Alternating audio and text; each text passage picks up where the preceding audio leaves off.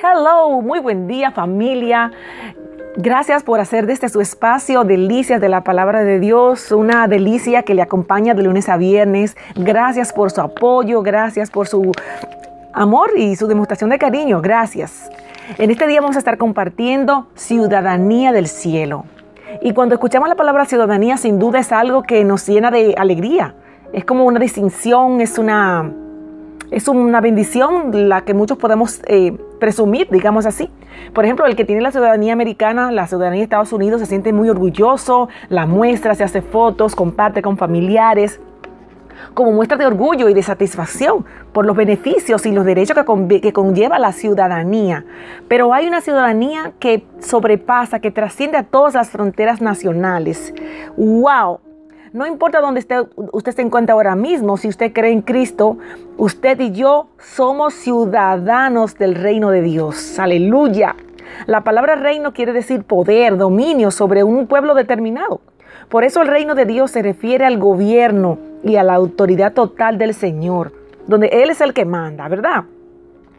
Aunque es verdad que Él reina en los corazones de sus seguidores aquí en la tierra, no debemos olvidar que el término también se refiere a la soberanía en el cielo. El Señor Jesús está en este momento sentado a la diestra del Padre en el cielo.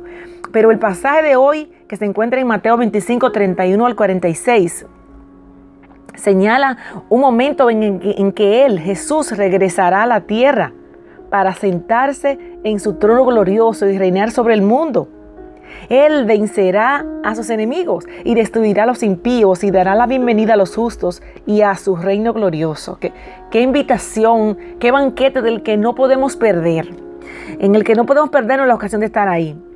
Y como ciudadanos de ese reino de Dios, gobernaremos juntamente con Él. Lo dice Apocalipsis 3:21.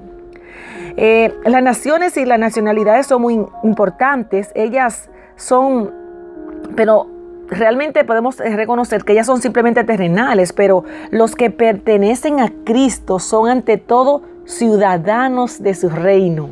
Wow, es un orgullo, es una bendición, mucho más que presumir una que otra que podamos tener por ahí. Ser ciudadanos del cielo, imagínense. Aleluya.